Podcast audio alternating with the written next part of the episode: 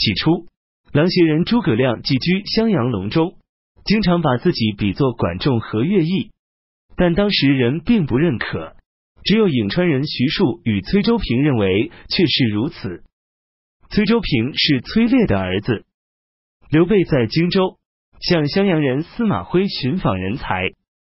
司马徽说：“一般的儒生与俗士，怎么能认清食物？能认清食物的，只有俊杰之士。在襄阳这里，自有伏龙与凤雏。”刘备问是谁？司马徽说：“就是诸葛亮与庞统。”徐庶在新野县见到刘备，刘备对徐庶很器重。徐庶对刘备说：“诸葛亮乃是卧龙，将军愿见他吗？”刘备说：“请你与他一起来。”徐庶说：“这个人，你可以去见他，不可以召唤他来。将军应当屈驾去拜访他。”刘备于是拜访诸葛亮，一共去了三次，才见到诸葛亮。于是。刘备让左右的人都出去，说道：“汉朝王室已经衰败，奸臣窃据朝政大权，我不夺得量力，打算伸张正义于天下，但智谋短浅，以至于遭受挫折，到了今天这个地步。但我的雄心壮志仍然未息，你认为应当如何去做？”诸葛亮说：“如今曹操已经拥有百万大军，挟持天子以号令天下。”此人确实不可与他争锋。孙权占据江东，已经历三代，地势险要，民心归附，贤能人才都为他尽力。此人可以与他联盟，却不可算计他。荆州地区，北方以汉水、沔水为屏障，南方直通南海，东边连接吴郡、会稽，西边可通巴郡、蜀郡，正是用武之地。但主人刘表却不能守，这恐怕是上天赐给将军的资本。益州四边地势险阻，中有沃野千里，是天府之地；而益州牧刘璋昏庸如弱，北边还有张鲁相邻。虽然百姓富庶，官府财力充足，却不知道珍惜。治世贤才都希望有一个圣明的君主。将军既是汉朝王室的后裔，信义闻名天下。如果能占有荆州与益州，据守险要，安抚荣、越等族，与孙权结盟，对内修明政治，对外观察时局变化，这样就能建成霸业，复兴汉朝王室了。刘备说：“很好。”从此与诸葛亮的情谊日益亲密。关羽、张飞对此感到不满，刘备对他们解释说：“我得到诸葛亮。”是如鱼得水，希望你们不要再说了。关羽、张飞才停止抱怨。司马徽为人高雅，善于鉴别人才，与他同县的庞德公一向名望很高，司马徽把他当作兄长那样对待。诸葛亮每次到庞德公家里，都在床下向庞德公独拜。庞德公起初也不阻止。庞德公的侄子庞统。从小朴实、沉默寡言，大家都没有看到他的才能，只有庞德公与司马徽重视他。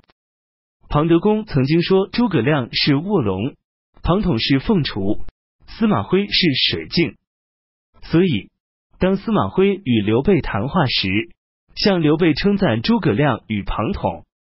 十三年戊子，公元二百零八年春季正月。司徒赵温延聘曹操的儿子曹丕为僚属。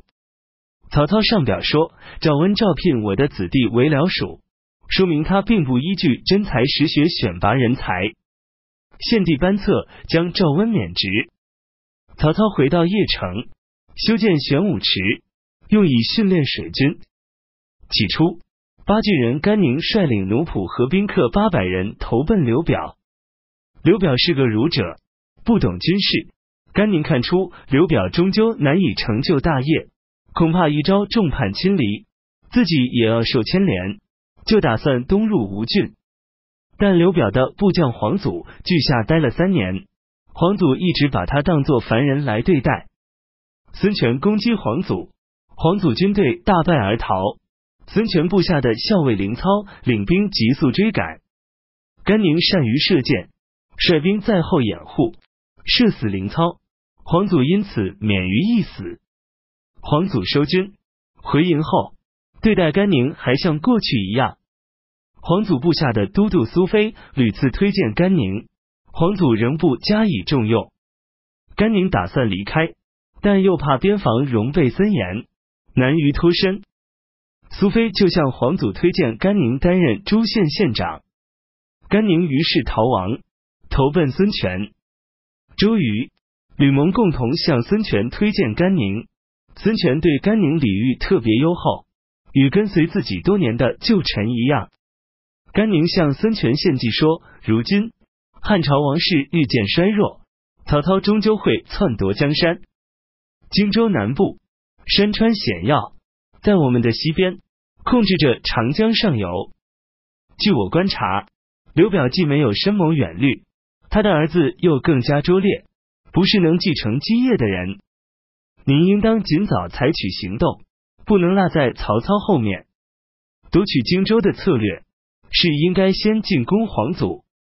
皇祖现在已经十分老迈昏聩，钱财与粮草都很缺乏，左右亲信都贪赃枉法，官吏与兵士都心怀怨恨，战场武器废坏，无人修整，农业荒废，军无法纪。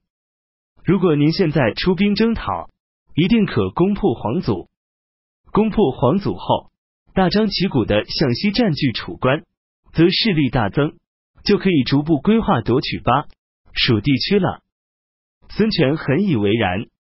张昭当时也在做，提出疑问说：现在吴郡民心不稳，大军如果出征，恐怕会发生变乱。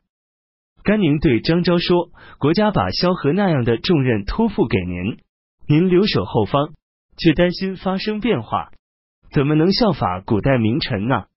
孙权举杯向甘宁敬酒。说甘兴霸，今年进行讨伐，就像这杯酒，已决定交付给你，你只管努力去制定策略，使得一定能攻破皇族，就是你的大功，何必在乎张长史的话呢？